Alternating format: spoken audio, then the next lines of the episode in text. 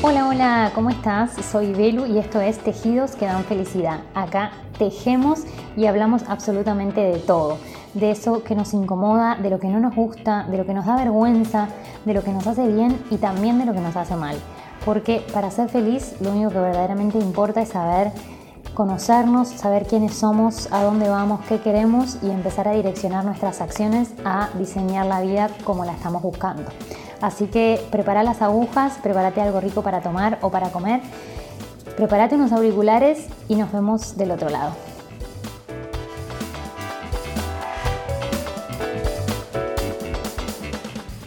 Hola, hola, ¿cómo va? ¿Cómo va este día? ¿Cómo están del otro lado?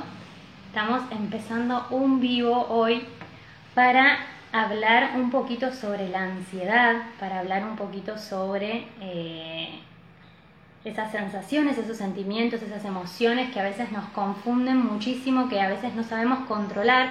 No sé si vieron la primera parte, que es lo que estuvimos charlando con Pau eh, de Amor y Lanas el sábado pasado. Así que escúchenlo porque está buenísimo. Ella nos cuenta un poco su experiencia eh, con la ansiedad. Ella nos cuenta un poco sobre su contexto familiar, sobre cómo sus amigos y su familia eh, la ayudaron. Eh, así que se los súper recomiendo, se los súper recomiendo. Y hoy vamos a estar hablando con Mirta, que es una psicóloga, eh, una guía espectacular para que, bueno, que nos cuente un poco más sobre esto. yo ahora la voy a agregar a ella. Mientras tanto, les quiero ir contando, ahí la estoy agregando a Mirta. Mientras tanto, bueno, les voy contando que eh, esta es una sección nueva que empezamos hace poquito, que se llama eh, El tejido me salvó. Y tiene que ver con que eh, el tejido nos da esos espacios que a veces necesitamos para relajarnos, para pensar en nosotras mismas, para trabajar un poquito en esas emociones que a veces nos confunden bastante y no sabemos cómo manejar. Así que está buenísimo que, se vayan sumando, está buenísimo que estén acá, porque eso quiere decir que eh, están pensando para manejar estas emociones que van sintiendo, o por ahí simplemente les llamó la atención el tema, o conocen una persona que está pasando por una situación así, así que está buenísimo que se sumen. Ahí está Mirta. Hola Mir. Hola. ¿Cómo estás? Lo logramos. Bueno, para la gente que se va sumando, les, cuento que el sábado pasado lo intentamos, tuvimos un problemita técnico con el sonido y bueno, tuvimos que desistir. Pero, pero bueno, acá estamos eh, para charlar de estas cosas que a veces por ahí incomodan, para charlar de estas cosas que a veces por ahí dan vergüenza o, no queremos decir. Eh, pero bueno, acá estamos hablando de las cosas que, nos incomodan para poder estar un poquito mejor.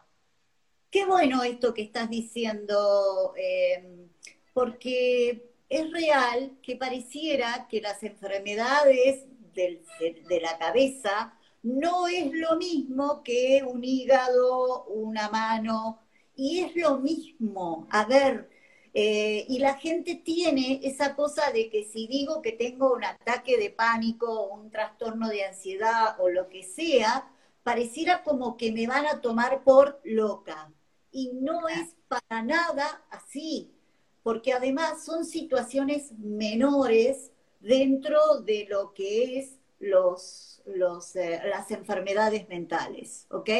Entonces, eh, es importante desmitificar esto de poder empezar a hablar acerca de estos temas y de que si me pasa algo, poder decirlo. ¿Sí? Claro, poder es muy importante ponerlo afuera porque ahí ya empezamos a encontrar respuestas. ¿Se ve? Sí, perfecto, perfecto. Y sobre todo teniendo en cuenta esto de que por ahí a veces la gente piensa eh, que, exageramos o, que estamos mintiendo o que es una forma de manipulación o como decíamos eh, la otra vez, que por ahí nos enojamos con la persona que, que está sintiendo este tipo de emociones, pero porque también la persona que no la siente no la sabe controlar, digamos, o sea, no sabe cómo, cómo ayudar a esa otra persona. Exacto, exacto. Y a veces eh, justamente el problema es que no se toma a tiempo. Cuanto más a tiempo se tomen determinadas cuestiones, más fácil es desinstalarlas. Es como si uh, nosotros tuviéramos un programita, digamos, el programita acá un día dijo, ah, un trastorno de ansiedad, ¿ok? Bueno, si rápidamente hacemos algo con ese trastorno de ansiedad, rápidamente podemos desinstalarlo. En cambio, cuanto más tiempo tenga, más difícil va a ser desinstalarlo. Piénsenlo como si fuera una computadora, ¿ok?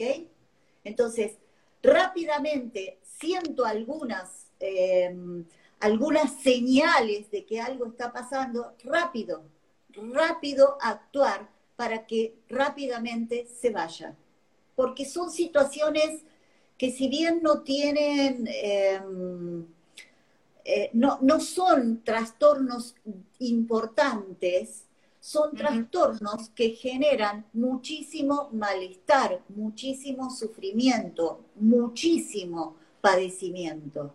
Entonces, cuanto antes se saque, mejor. Genial. Yo creo que el sábado pasado, cuando arrancamos a hablar de esto, vos estabas diciendo algo que a mí me súper interesaba, que era esto de que la angustia, la depresión era mirando hacia el pasado y la ansiedad era como mirando hacia el futuro. Entonces, un poco de este estrés que estamos sintiendo ahora de, proyectarnos a lo que va a pasar, a lo que vamos a hacer. A la flor, Muy buena asociación, muy, muy buena, porque es exactamente así. Si lo vemos desde un tema de tiempo, la angustia en general tiene que ver con situaciones del pasado. Por ejemplo, se me murió alguien muy querido. Es una situación que tiene que ver con el pasado. ¿Se ve? Estoy elaborando un duelo de alguien que ya no está. En pasado. ¿Ok? Mientras que la ansiedad tiene que ver con un tema de tiempo hacia el futuro. ¿Se ve? Hay gente que vive permanentemente en el futuro. Por ejemplo, ¿qué voy a hacer en la Navidad? ¿Qué voy a hacer de comer en la Navidad? Y así te puedo nombrar 85 cosas que se le pasan por la cabeza, ¿ok? ¿A dónde voy a ir de vacaciones? Si voy a ir de vacaciones, si me van a dar la vacuna, si no me la van a dar, si un amplio espectro de un montón de preguntas que están relacionadas con el futuro. ¿Se ve? Esa es una gran eh, diferenciación para tener en cuenta, porque mucha gente no sabe esto de, bueno, ¿cuál es la diferencia entre angustia y ansiedad? Ahí está, véanlo desde ese lugar, ¿sí? O véanse desde ese lugar si están oyendo. A ver, ¿esto que me pasa? ¿Tiene que ver con el pasado o tiene que ver con el futuro? Y ahí sale el diagnóstico. Perfecto. Pero esto de ver el futuro, o sea, también está bueno como planificar un poco o pensar eh, a futuro qué es lo que queremos hacer. Viste que existe todo esto de las proyecciones a 5 años, a 10 años, dónde queremos estar, como para activarnos ahora y empezar a trabajar hacia donde queremos llegar. Eh, pero a veces, por lo menos me pasa a mí, que hay veces que, eh, no sé, no puedo dormir porque tengo que hacer algo al día siguiente y estoy como demasiado pasada de, energía o de emociones o, o, en verdad no sé de qué pero bueno, como que esta, yo quisiera saber diferenciar la ansiedad que sentimos porque tenemos que hacer algo a la ansiedad diagnosticada, digamos, que tiene que ver con una enfermedad de salud mental. Ok, en general, un poco, un poco de ansiedad no está mal, ¿sí? A ver, si yo voy a hablar ante 500 personas o soy una, actriz, por ejemplo, y tengo una obra de teatro, esa, esa cosa, ese cosquilleo en la panza, esa aceleración del corazón, esa como cierto temblor, es normal. Y todos lo dicen, bueno, aunque haya hecho la obra 20.000 veces, igual sigo sintiendo esa cosita antes de entrar a escena. ¿Cuál es la diferencia? Que en ese caso no me genera ninguna cosa excesivamente negativa, no me genera un padecimiento. Ahora, cuando eso me genera un padecimiento que hace que no pueda entrar a escena, por ejemplo, que es la huida, que es típico a veces de los trastornos de ansiedad, ahí ya estoy en problemas. Cuando es normal, cuando lo siento como normal y después sé que se me va a ir y no gasto demasiado tiempo en eso, está todo bien. Ahora, cuando ya empieza a restringirme en, mis actividades normales, ahí estamos hablando de un trastorno de ansiedad. ¿Se ve? Igual, insisto, un trastorno de ansiedad no es algo eh, como una enfermedad mental grave, ¿ok? Sí genera un padecimiento muy grande en quien lo tiene, pero no es, uy, Dios, eh, estoy, esta sensación que uno tiene siempre y que siempre, uy, entonces estoy loco. No, no, estoy neurótica. Claro.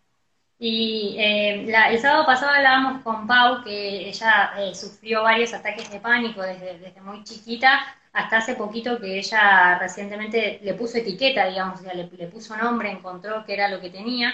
Ella contó que, que bueno, se, hacía, se hizo muchísimos estudios, que fue un montón de médicos y que nadie le podía decir qué era lo que tenía, que ella neurológicamente y, y de salud, digamos, de salud clínica estaba bien eh, pero había algo que evidentemente no estaba bien y por eso ella desencadenaba estos ataques de, pánico.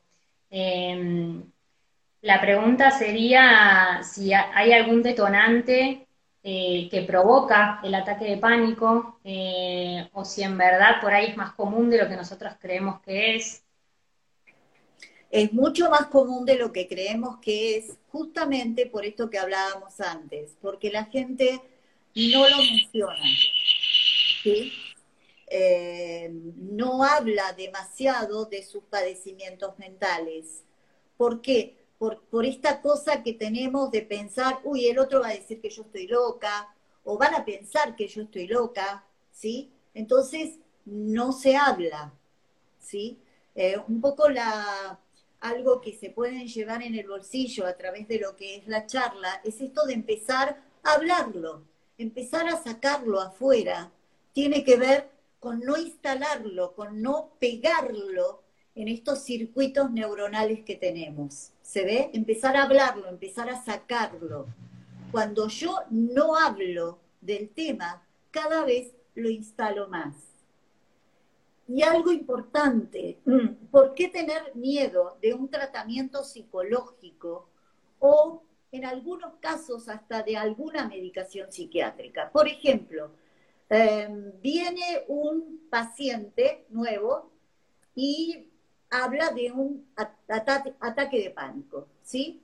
Bueno, eh, a ver, es una de las situaciones en las que yo evalúo rápidamente si necesita o no medicación. Yo en general doy flores, em, que son tipo homeopáticas, y en general con eso funciona muy bien. Pero si veo que está instalado desde hace mucho y demás, por seis meses hay medicaciones psiquiátricas muy suaves, muy leves, donde lo que hace es permitir que podamos trabajar sobre qué pasó, qué pasó con ese ataque de ansiedad, cómo se genera, para irlo sacando, para irlo desactivando. Y básicamente para que la persona no siga padeciendo. Ahí se puede trabajar de otra manera. ¿Ok? Buenísimo, claro. Pau decía el sábado pasado que ella estuvo medicada eh, un tiempo, pero que no le gustaba porque se ve que era demasiada medicación para ella eh, y que la dejó y que empezó con otros como con tratamientos alternativos que tienen que ver por ahí con, eh, con empezar a preguntarse a ella misma qué le pasaba, qué era lo que quería, eh, cómo se sentía, eh, que es un poco también lo que vos mencionás que, se puede hacer en terapia. La diferencia sería que hay una persona que te guía, que serías vos, bueno, la psicóloga o el psicólogo, eh, pero también hay como algunas terapias ahora que están resurgiendo nuevamente, o que son por ahí nuevas, que son estas que vos me mencionabas de programación neurolingüística, o no sé, la meditación, o ella dijo que le ayudó mucho las técnicas de respirar, Em, y me está faltando una que en este momento no recuerdo. Mindfulness. Esa, esa, mindfulness. esa. Y que, que, si conoces que me cuentes un poquito de eso para ver eh, cuáles son las diferentes alternativas que puedes llegar a ver para, para conocernos un poco mejor a nosotras mismas también. A ver, lo que hablaba Paula, en realidad debería haberse hecho dentro de un marco de terapia. ¿Por qué? Porque se va rápido, ¿sí? A ver, yo no concibo que una persona esté con ataque de pánico muchos años. Es no, no, porque cada vez se le va limitando más la vida, cada vez lo pasa peor. Entonces, mi responsabilidad es, yo esa persona tengo que trabajar lo suficiente y lo suficientemente rápido para que ese síntoma se vaya, pero pueda prevenir nuevos ataques de pánico en algún momento, ¿sí? Porque pueden repetirse, sí, pueden repetirse, pero si yo sé cómo empieza, ¿sí? Porque hay sensaciones corporales, ¿sí? Que la persona va detectando despacio, los va detectando, es importantísimo, porque ya sabe que ahí, ¡pum!, tiene que actuar. Yo tengo pacientes que, por ejemplo, están dados de alta, se dan de alta, porque el alta no es una cosa que yo doy, también es un alta que se da la persona cuando tiene años de terapia. Y a mí me parece fantástico, ¿sí? Eh, pero sin embargo, por ejemplo, en ataques de pánico, ya manda mensajes y dice, Mirta, tuve tal y tal cosa, ¿me preparás gotas? Por ejemplo. ¿Sí? ¿Qué pasa con la medicación que es excesiva? Digo es excesiva porque no, porque no podéis trabajar. Entonces, guarda, a veces, em, yo digo siempre que hay em, especialistas que yo no los puedo, no puedo depender de una obra social. ¿Por qué? Porque mi salud es importante, mi padecimiento es importante. Por ejemplo, yo tengo un psiquiatra con el cual trabajo que me ha llevado años encontrarlo, que es una persona que se toma el tiempo, que si yo lo llamo está, que si el paciente llama está, pero que además no medica de más. Y que nos vamos hablando y decimos, che, ¿qué tal? Y mira, más o menos, este, bueno, o todo lo contrario, no, estamos bien, bueno, empezamos a bajar, ¿te parece? Sí, sí, sí, dale. Ese tipo de comentarios, porque él, igual que a mí, no nos gusta el exceso de medicación, ni una medicación por largo tiempo. ¿Se ve? Qué importante que es evaluar con quién deposito nada menos que mi cabeza, nada menos que mi salud mental Qué importante, qué importante que es tener un clínico que yo pueda saber que, eh, que es como alguien en quien yo puedo confiar y en quien yo deposito, a ver, tengo tal problema, ¿qué hago? Asiste en Ohio, ponele. ¿Se ve? Qué importante que es que el profesional sea idóneo y en eso eh, yo pongo mucho el acento. Si yo voy a un terapeuta y me da 30 minutos, en 30 minutos yo no puedo hacer nada. Porque mientras me habla de lo que pasó y demás, ya está, se terminó el tiempo. Y encima me dan 15 sesiones y después se termina. Y que el paciente ya está, se curó en 15 sesiones, es una barbaridad. ¿Se ve?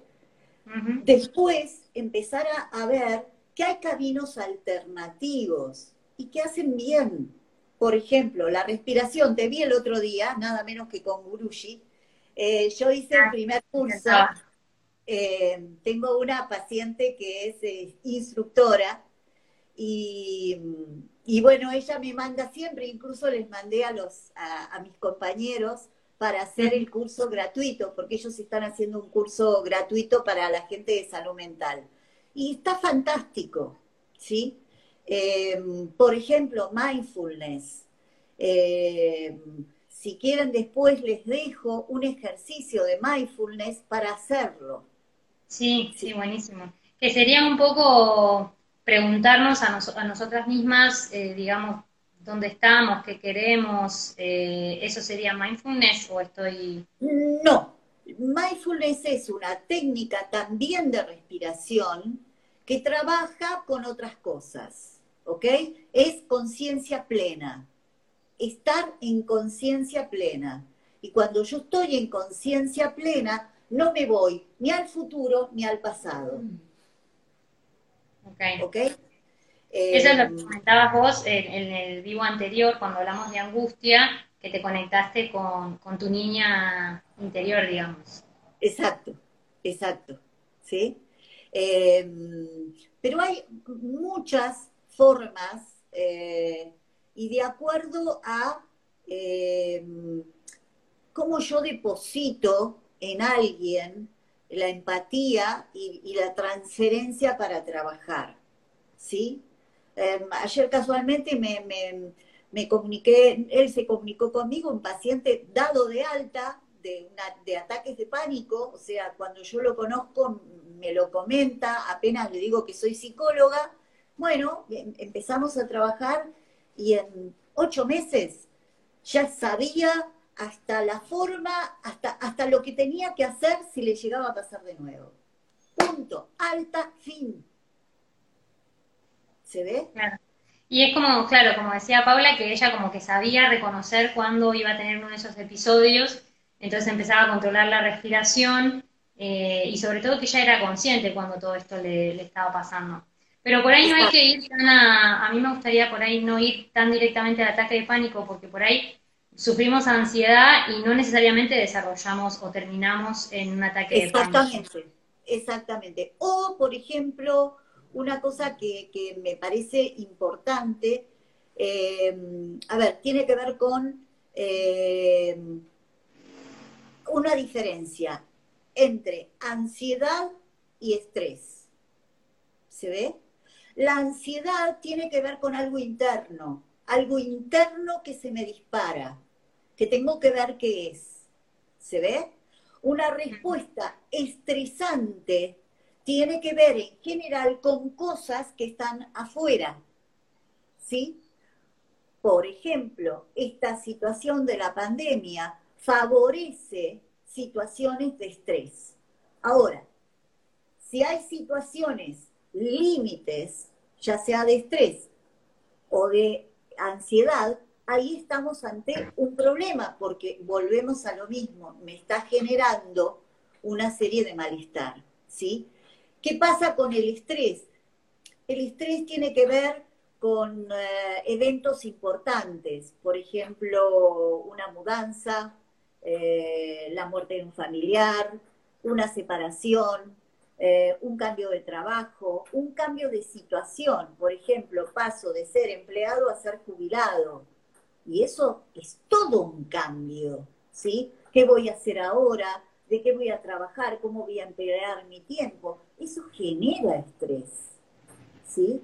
Em, eh, por ejemplo, el cambiar de lugar de vivienda y también la acumulación de, situación, de situaciones estresantes. Por ejemplo, eh, no sé, la situación económica más la llegada de un hijo se ve, son situaciones estresantes que se van sumando. Sí, por ahí, eh, sí, algo que nos pasa en lo cotidiano, que es, por ejemplo, el home office ahora, eh, tener un bebé, eh, hacer las cosas de la casa, si tienes un emprendimiento, que claro, está también con tu pareja, no sé, si tenés perros, y como que todo se va, se va sumando. Ahí está, perfecto. Y después tenemos respuestas que son extremas, o sea, lo otro es como situaciones más simples, ¿ok? Pero sí hay respuestas extremas. Dentro de las respuestas extremas están los ataques de pánico. ¿Ves la diferenciación? ¿Sí? ¿Qué pasa con un estrés, con una situación de estrés? Bueno, básicamente lo que aumenta eh, yo hablo siempre de las hormonas porque me parecen fantásticas, maravillosas y cómo tenemos que trabajarlas y tenemos que aprender a reconocerlas. Por ejemplo, Una hormona que tiene que ver con el estrés, tiene que ver, eh, se llama cortisol, ¿sí? Cortisol, que tiene que ver, algo que ver con cortisona, ¿ok? Eh, el cortisol es como que me acelera, empieza, pum, pum, pum, pum. ¿Qué hay que contrarrestar? Ese cortisol. Ese cortisol con qué? Por ejemplo, con otra hormona maravillosa que se llama la dopamina ya, fíjate, dopa, ¿sí? Eh, pero es una, un doparte natural que tiene que ver con una hormona. ¿Se ve? Eso que, se escucha ahí es mi perro Yaguá que se está enojando porque no lo saqué todavía. Eh, eh, ¿Se ve esto? y la dopamina la liberamos, por ejemplo, tejiendo. Por ejemplo, claro, ahora vamos a hablar de eso. Y por ejemplo, con una maravillosa hormona con la que tenemos que trabajar muchísimo, que se llama oxitocina, que se la llama ahora la hormona del amor. ¿Sí? Esta hormona del amor que de alguna manera tiene que ver con esto que vos decías antes. A ver, ¿cuáles son mis necesidades? ¿Para dónde voy? ¿Qué tengo que resolver?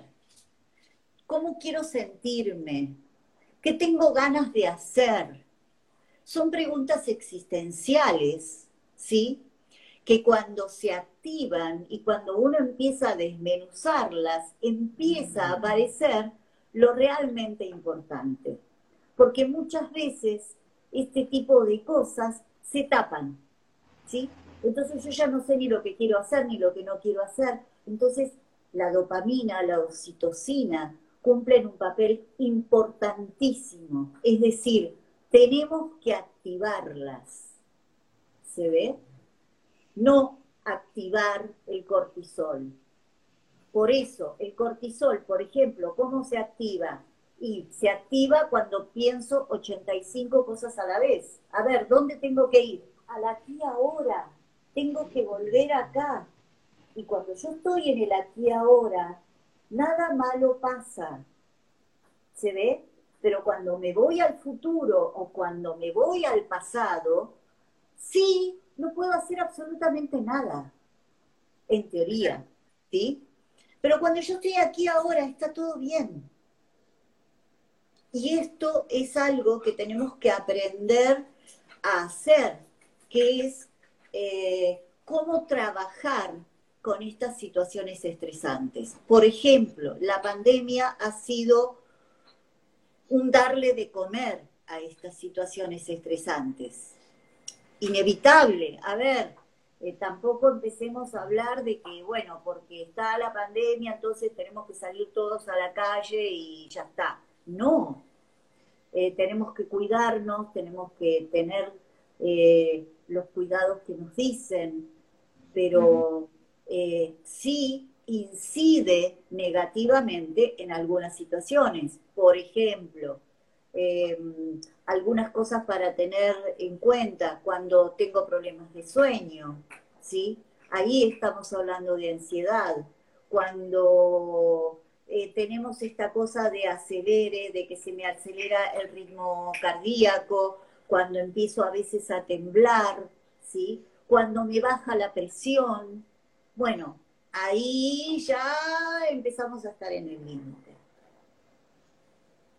Está buenísimo esto que decís porque es como una solución rápida para el momento en el cual estamos súper estresadas, que de hecho yo ayer lo conversaba con, con, un grupo de amigas que por ahí están igual que yo con el home office, que a veces nos hace súper bien porque estamos en casa, tranquilas, trabajando, pero a veces es como que nos agobia porque son, no sé, las nueve de la noche y todavía no nos podemos despegar de la computadora, eh, o además tenemos, no sé, a la familia que está pendiente a ver si nos podemos ver, si no, tenemos algún familiar con, no sé, con angustia o depresión, además nosotros estamos estresadas porque tenemos que hacer cosas en la casa también, porque estar en la oficina implicaba, no sé, que te llevas el almuerzo y comes lo que te llevaste, o te compras algo en la calle, pero si estás en tu casa tenés que cocinar, tenés que lavar la ropa, o sea, hay un montón de cosas que tenés que ir teniendo en cuenta que en la oficina no tenés en cuenta. Y que además es un poco para salirte también del hogar. Tal cual. Eh, bueno, eh, justamente, eh, y especialmente cuando tenés un hijo chique o un hijo más o menos, eso crea también un estrés porque el chico también se cansa, el chico, el chico está todo el tiempo, en algunos momentos no pudo salir y esto era lo mejor que le podía pasar, pero había que generar una serie de actividades para que el chico estuviera aquí ahora jugando, ¿se ve? Y, ver que muchas mamás, este, por ejemplo, ante el home office, se van al baño a atender un llamado telefónico, ¿sí? Eh, acá dice no se escucha, no sé si es mi internet. yo te escucho bien, no sé si el resto de... internet eh, se llama Lilian Kreise. Lilian. Yo te, escucho bien, no sé si el, resto por ahí nos quiere decir los que están escuchando, a ver si, si se escucha bien. Yo te escucho perfecta. Ok, ok. Eh, ese tipo de situaciones, por ejemplo, yo ahora tengo un cachorro, ponele, es algo parecido, pero no bueno, el cachorro este, de pronto se me, se me sienta abajo de mi escritorio y me empieza a morder mis pies o me empieza a morder los zapatos o, este, o se le ocurrió hacer pis en mi escritorio o en mi consultorio. Bueno, eso me trae a mí y me genera un montón de situaciones adicionales que no tenía. Y también de situaciones de estrés. Estoy hablando con una persona y siento que me está clavando las uñas. Me genera estrés. ¿Se ve? Algo que parece tan simple, pero que no lo es. Y, en estos momentos, ¿cómo haces para, para, para producir dopamina? Porque, o sea, estás ocupada, no puedes decirle al paciente o dejar la reunión que estás teniendo eh, para irte a otro lado, no sé, a tejer o a relajarte, digamos. Es súper difícil. A ver, yo con los pacientes tengo una relación eh, de que puedo eh, levantarme e irme por dos minutos a llenar mi termo, por ejemplo, y que eso no pase nada, porque creo que una cosa sumamente importante que el terapeuta tiene que tener en cuenta es no armarse esa, ese halo de que es un super Dios y que puede solucionarlo todo se ve, yo soy un ser humano como la persona, como cualquiera, a la que me pasan cosas, ¿sí? Y si bien obviamente hay cosas que, no, de las cuales no hablo, por supuesto, pero sí hay cosas de las cuales yo hablo de mí. Y, les digo, este, bueno, Yaguá se me está muriendo, vino Lito, entonces este, esperá que le voy a, lo voy a sacar a Serpis, por ejemplo o porque me está mordiendo, por ejemplo.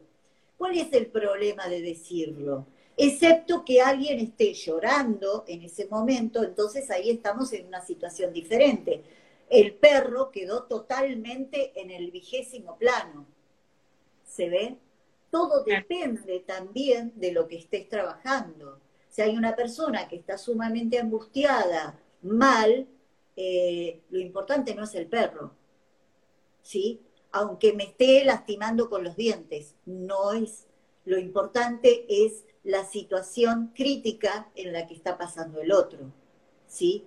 Ahora, muchas veces, sí, por ejemplo, con este tema del home office, em, yo noto que se trabaja mucho más. Yo trabajo mucho más.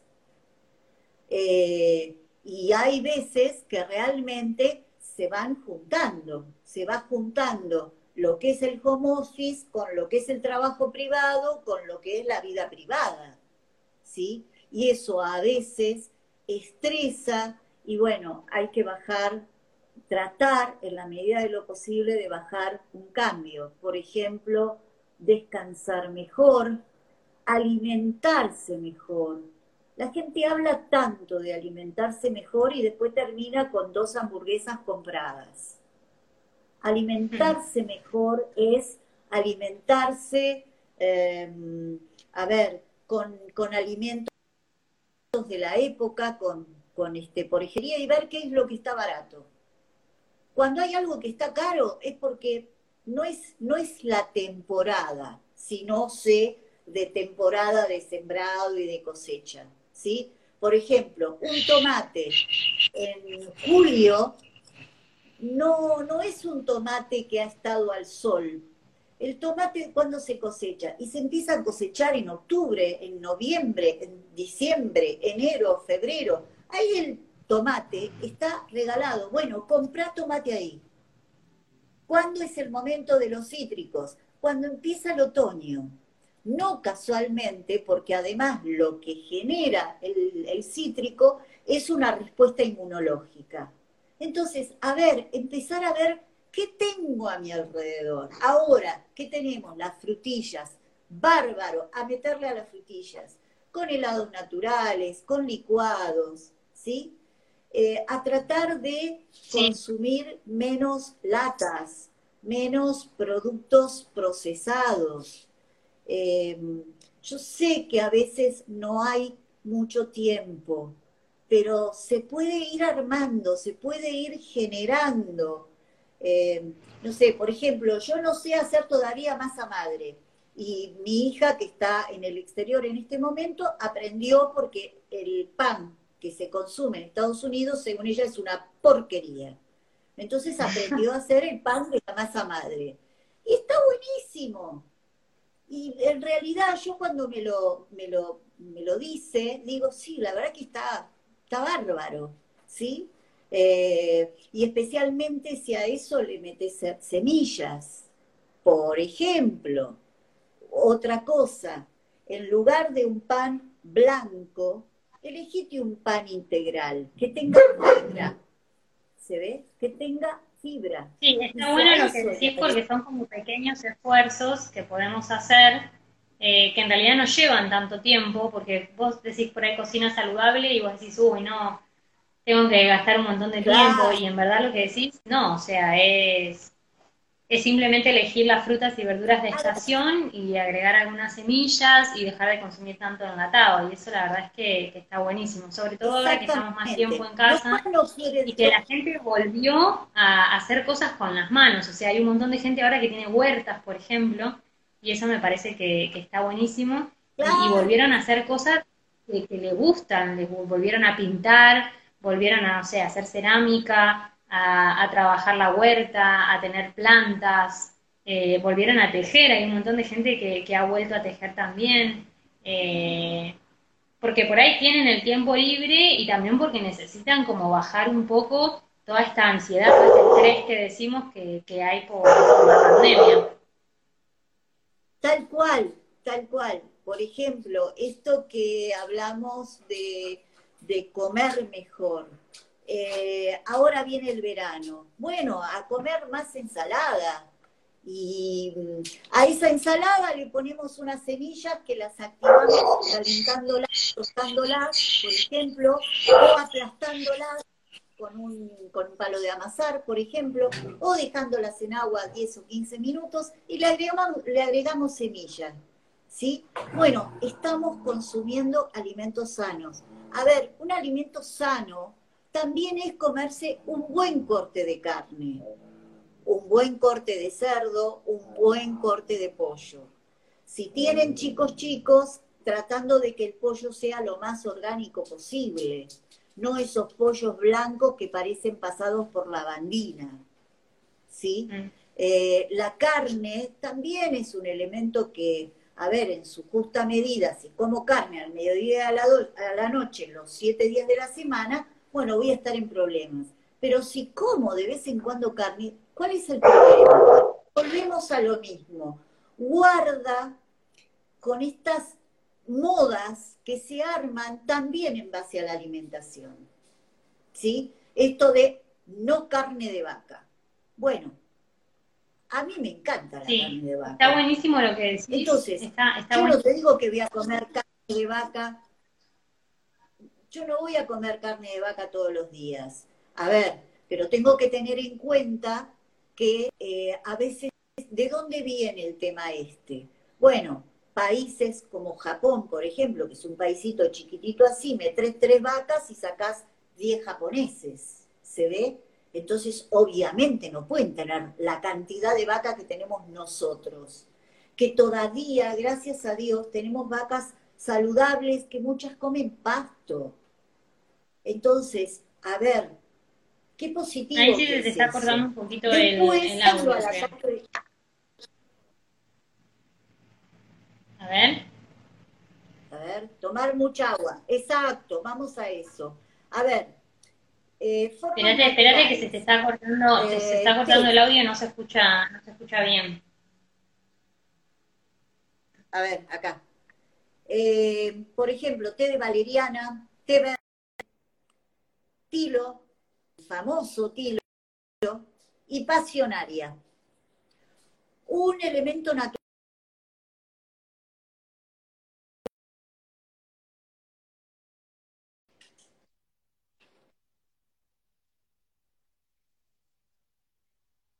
escuchan? ¿El resto me escucha bien? O por ahí soy yo que se me está cortando a mí. ¿El resto me escucha bien? Avisen acá. Mm, no sé, a ver, a ver. ¿Sí? ¿Se escucha bien lo que, lo que estamos charlando o no? Ahí. ¿Vos me escuchás, Mir, lo que, lo que yo te digo? Sí. Yo, las escucho bien. No, se ve que debe ser un problema tuyo, porque acá dice se escucha bien. Y yo te escucho perfecto. Buenísimo. ¿Qué problema, no? ahora se está buenísimo, ahora se escucha, a ver si. Es que está buenísimo lo que decís de respecto a la alimentación, pero una se plantea como que, bueno, pero ¿qué tiene que ver el estrés, la ansiedad y comer sano? Y equilibrio. Está bueno que por un lado trabajemos todo lo que son las emociones, pero por otro lado también, también está bueno, no sé, hacer ejercicio y que todo sea como un equilibrio que haya eh, en el cuerpo, ¿no? Porque no es solamente, es lo que hablábamos siempre al principio y en el vivo anterior, que no es simplemente eh, la salud física la importante, A ver, por ejemplo, ¿no? Pero mira qué cosa boba que uno a veces no tiene en cuenta. Ansiedad. ¿Qué no podés tomar? No tomes Coca-Cola. Olvídate de la Coca-Cola. Porque lo que tiene es tipo Red Bull, ¿viste? Entonces te, te, te levanta de tal manera o un café. Esos cafés fuertes que se toman, evitemos eso. ¿sí? Mejorar el combustible que elegimos para nuestro cuerpo, tal cual, tal cual. Es el combustible que tenemos que tener porque nos hace bien. Entonces, a ver, hacer un cambio chiquitito, como por ejemplo, no tomar Coca-Cola, está buenísimo. Y van a ver qué diferencia. ¿Se ve? O el, insumo de café, bajen a algo que tenga menos cafeína, por ejemplo. Em, después vamos a hablar de eh, una de las cosas que, tiene que ver con ustedes, que tiene que ver con también cómo salirnos de esa situación de la rumia. La rumia es cuando no puedo dejar de pensar y pienso en esto y pienso en lo otro y pienso pa, pa, pa, pa, pa, pa, pa, pa. ¿Se ve? Bueno, ¿cómo bajo la rumia? Bueno, la rumia la bajo, por ejemplo, con movimientos repetitivos. fantástico. Eh, bordar, ¿sí? Porque estoy haciendo y estoy tan ensimismada bordando que me, voy olvidando despacito de todos los pensamientos que tuve. Otros movimientos repetitivos, por ejemplo, para la persona que, es creyente, el rosario. Porque ves, vas con, vas con las cuentas, yo no sé rezar el rosario, pero sé que tiene que ver con, las fuentitas y en mucha gente le hace mucho bien. ¿Se ve? Eh, ¿Y esto qué hace? Libera endorfinas. O sea, empiezo a estar más tranquila. Libero oxitocina, empiezo a bajar. ¿Por qué? Porque empiezo a sacar esos pensamientos, ¿sí? que lo único que me hacen es embromarme la vida por no decir otra palabra, que la diría tranquilamente. Veneno la Coca-Cola, sí, sí, sí, pero también tiene que ver con el consumo y con aquellas cosas que de alguna manera eh, tenemos que tener cuidado de qué estamos eligiendo. Eh, porque, a ver, las propagandas de Coca-Cola en el verano para las fiestas son maravillosas. Son maravillosas. Hasta papá, hasta papá Noel se la toma. Sí, claro. Pero, a ver, eh, se ve qué hay detrás de todo esto. Una gran maquinaria para que gastes. Entonces, empecemos a eh, esto que decías, la huerta. Ah, si alguien no sintió el gusto y el olor de un tomate sacado de la planta al sol, se pierde algo importantísimo. Em, para mí la huerta tiene que ver con mi padre. Mi padre prácticamente hasta los últimos años siempre tuvo huerta. Y era el placer de ver y de sacar ese fruto tan especial. Por ejemplo, una frutilla que ustedes compran en la verdulería tiene a veces gusto a papa. O sea, ustedes cierran los ojos, se la meten en la boca y es una papa. ¿Se ve? Ahora, ustedes sacan una frutilla caliente por el sol, le soplan la tierra y se la mandan. Ah, es lo mismo que un kilo de fruta de la otra. Sí, sin hablar también de los agroquímicos y todas las cosas que, por ahí le ponen en el campo a las cosas para que maduren más rápido o se conserven más. Pero está bueno esto que decís de, que a veces esto de elegir lo que consumimos y de la maquinaria que hay detrás de las cosas que nos quieren hacer consumir. Eh, está, está, bueno lo que dice ahí Camilo, dice a veces genera más ansiedad negarse la posibilidad de tomar una Coca-Cola.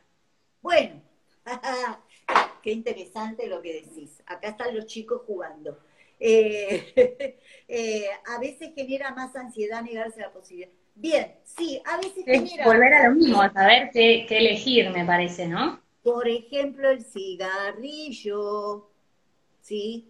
El cigarrillo genera altas dosis de ansiedad, porque además no le ponen este, solamente tabaco, le ponen de todo y le ponen justamente cosas que el ser humano genere mayor adicción. Oh, casualidad.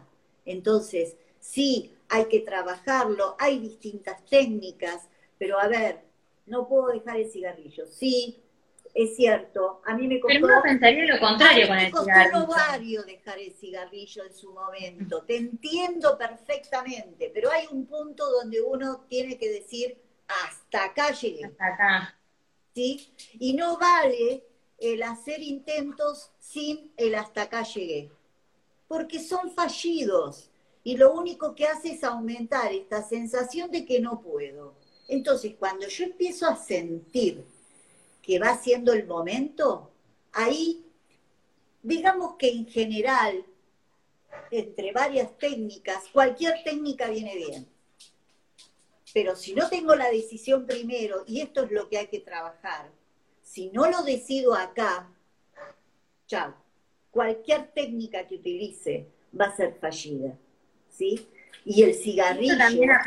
esto también aplica para, para tratarse, ¿no? Para empezar un tratamiento, para empezar a hablar. Eh, Exacto. Y con toda adicción también pasa lo mismo, o sea, si no estamos decididos y, no tomamos esa decisión y estamos seguros de que queremos salir, eh, es lo más importante, tomar esa decisión. A veces pasa que eh, los padres en el intento te mandan este, un adolescente, por ejemplo, a terapia. Entonces vos le decís, bueno, a ver, ¿qué te trae por acá? no sé, mis viejos me pidieron la hora y dijeron que necesitaba terapia. Ya lo está diciendo. A ver, son esos primeros cinco minutos donde dijo, en realidad a mí me trajeron, vi luz y entré. ¿Sí? Entonces, esa persona, si vos la, la tenés en terapia el día que realmente esté dispuesto a hacer terapia, va a decir, no, a mí la terapia no me sirve. En realidad, lo que pasó es que no llevaste nada a trabajar. Simplemente los padres decidieron que era un buen momento para hacer terapia. ¿Sí? sí. Y está bueno lo que y quiero, quiero volver como a esto de saber elegir. Eh, que vos dijiste que, que, no solamente saber elegir qué comemos, sino también eh, cuándo empezamos terapia o qué nos está pasando. Digo, saber elegir implica un montón de cosas y no solamente reconocer cuándo tenemos eh, algún padecimiento y ni siquiera llegar por ahí a tener un padecimiento, sino mucho antes eh, conocernos lo suficiente como para saber elegir. Y me, parece súper importante ese mensaje y empezar a, trabajar desde el autoconocimiento para poder saber y conocer qué es lo que queremos y qué es lo que nos hace sentir bien. Yo digo a veces que la, eh, la terapia, no estoy eh, haciendo una, eh, una propaganda de mí ni de mucho menos, pero digo, a veces, muchas veces la terapia se convierte en una forma de vida y en una forma de ver la vida. ¿Por qué? Porque voy trabajando cosas. me puedo tomar las licencias de decir, bueno, hay momentos donde no, no, no hago terapia. Sí, yo misma me tomo esas licencias porque lo real y concreto es que desde los 20 años hago terapia, ¿sí? Pero también es una forma de decir, uy, necesito terapia, no sé. Para mi cumpleaños me llamó mi terapeuta. Amo a mi terapeuta, miren qué transferencia hermosa que tengo, pero lo quiero muchísimo. Hace 30 años que es mi terapeuta y no lo cambio, ¿sí? Por un montón de cosas. Y, y es fantástico el decir, a ver, eh, tengo que trabajar esto, ¿sí? Tengo que trabajar, qué sé yo, por ejemplo, eh, no sé, esto de decir, tengo que tomar una decisión de qué quiero para dentro de dos años. Que por ahí tiene que ver con esos deseos que vamos dejando de lado. Y eso que, no nos escuchamos. que no nos escuchamos, que no le damos bolilla, que no lo trabajamos, entonces queda. Y esto me parece que algo sumamente valioso. A ver, ¿qué tengo ganas? Pero ¿cuál es mi deseo? ¿Cuáles son mis deseos? Y empezar a llevarlos a cabo. Y eso es lo que la pandemia nos dejó hacer también, ¿no? Lo que la pandemia nos dio, todo esto del aislamiento, si bien nos produjo grandes niveles de estrés, también nos dio como un tiempo de callar al todo, al sistema, al ruido, al transporte público, a las oficinas, los trabajos, para decir, bueno, ¿qué está pasando acá? ¿Qué, qué, qué, qué quiero? ¿Qué, me pasa? ¿Qué le está pasando al mundo? Eh, ¿Qué pasaría si el mundo se termina mañana, por ejemplo? Y bueno, obviamente esto genera un montón de estrés, tan solo de pensarlo, pero está bueno también porque fue como un disparador para empezar a reconocer lo que nos estaba pasando. Y sabes que te quiero hacer una pregunta en cuanto a la terapia, porque yo lo hablo con mucha gente, incluso con Andrés, y conversamos acerca de que, ¿cuál es la diferencia de hablarlo con un amigo, por ejemplo? O sea, que si yo me siento mal y reconozco mis emociones, entonces, ¿cuál es la diferencia de que yo lo converse con un amigo que por ahí me puede dar un consejo a trabajarlo en terapia con un profesional? Entonces, bueno, yo tengo como una opinión formada, pero me gustaría que, vos nos cuentes un poco qué, qué opinás respecto a eso. Eh, es buena la pregunta, porque en realidad el terapeuta tiene un montón de herramientas para eh, tocar puntos, para ver en qué momento puede tocar un punto o en qué momento no puede, eh, tener una estrategia de trabajo para que eh, ayudar a esta persona. Entonces no es solamente hablar. Hay veces que la gente dice, ah, le pago para hablar. No, no, no. A ver, primero se tienen que dar una serie de condiciones que tiene que ver con la transferencia, con la confianza depositada en el otro. Y después tiene que ver, insisto, con cosas que quedan de parte del, terapeuta. Eh, un terapeuta que yo tuve decía que cada, eh, cada técnica, cada escuela terapéutica que aprendo y que voy incorporando, son como cañitas de pescar. Entonces yo tiro la cañita de pescar y veo si pica. Si pica quiere decir que voy por buen lugar. pero tener un montón de cañitas de pescar me ayudan a tener más herramientas. ¿Sí? una cosa sencilla, a él le gustaba mucho la pesca, entonces lo metió en eso. Pero realmente es así. A ver, eh, cuantas más herramientas tengo y tiene el terapeuta, mejor es la respuesta, porque vas, vas viendo y además también vas supervisando, ¿sí? Porque a veces se confunde, a veces puede que hay situaciones, por ejemplo, yo no trabajo adicciones. ¿Por qué? Porque no me gusta. No trabajo adicciones. No, pero vos tendrías que trabajar adicciones. No tengo ganas, no me gusta. Entonces, si no me gusta, no lo hago.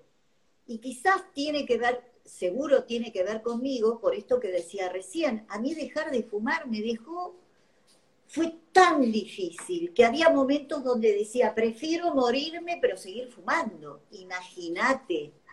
Entonces, cuando yo viví eso, digo, yo, no, no, creo que no me bancaría esto en un otro. ¿Sí? Pero, por ejemplo, eh, el trabajar con los trastornos de ansiedad es una cosa que me gusta, o trabajar, bueno, con el embarazo es una cosa que me gusta, o trabajar con, este, con lo que son las escuelas que tienen que ver con la vida y con el tiempo en que vos estás atravesando, ¿sí? Eh, está muy bueno.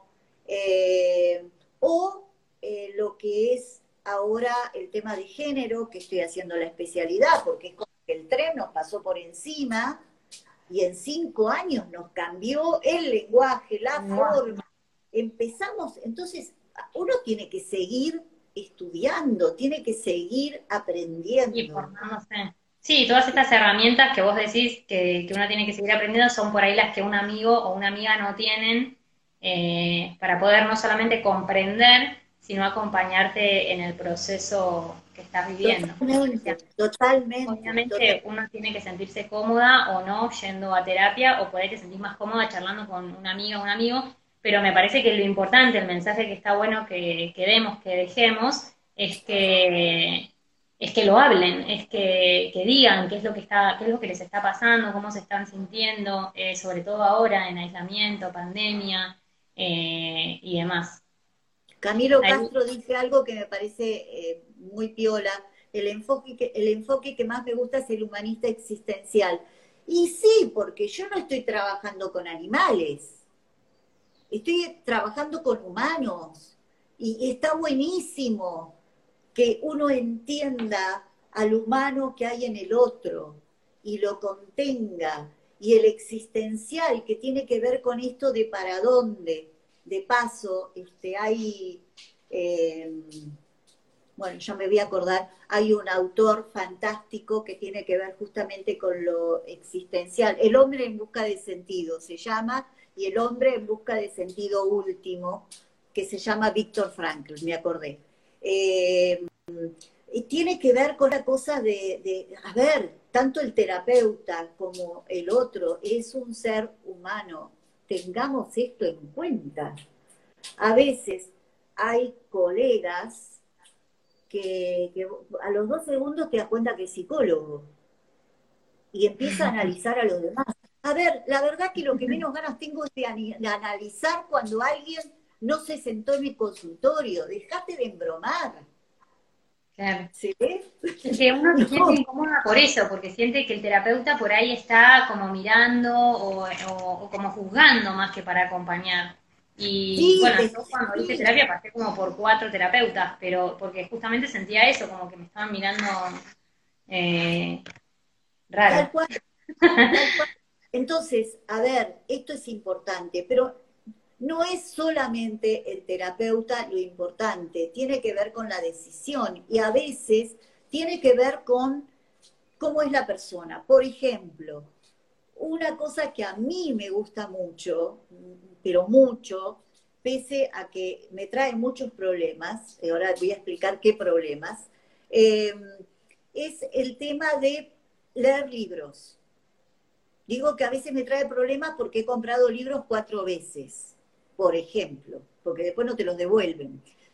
Pero Pero, a ver, a veces leer un libro hace esto, pero a veces el que haga esto quiere decir que vos ya venís trabajando con esto, ¿se ve? Entonces el libro también es un detonante, o una película también es un detonante, ¿se ve? Y está fantástico, o a veces la música es un detonante. Sí, para mí todo es un detonante. Hace, hace dos años que, que empecé, viste, yo te conté en este camino de, de autoconocimiento y de preguntarme todo, y para mí todo es un detonante. La pandemia es un detonante, ser madre es un detonante.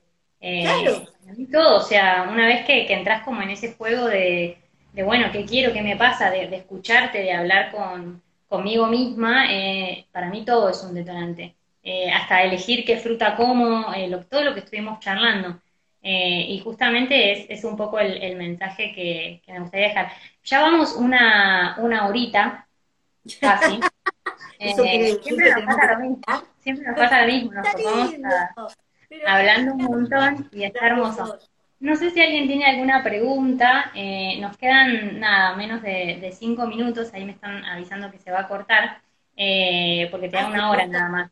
Instagram, claro, te, te lo cortan. Cualquier vivencia puede ser un detonante, yes, cualquier vivencia puede ser un detonante. Camilo es psicólogo, me parece, hay alguien que dice, no, Camilo, estaría bueno. Es, es, mi cuñado, tenemos un infiltrado acá en el, en el ah, vivo. qué bueno.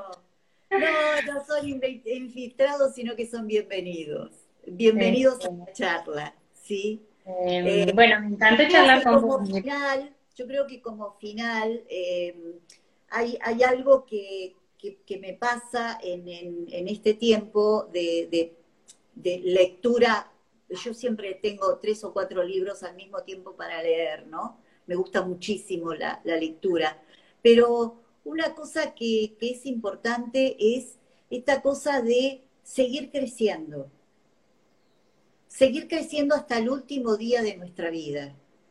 Seguir creciendo es seguir avanzando, es si no sé pedir perdón, aprender a pedir perdón. Si no sé eh, o tengo que trabajar esto, seguirlo trabajando. Pero seguirlo trabajando porque el objetivo no es padecer en esta vida, es disfrutar y ser feliz.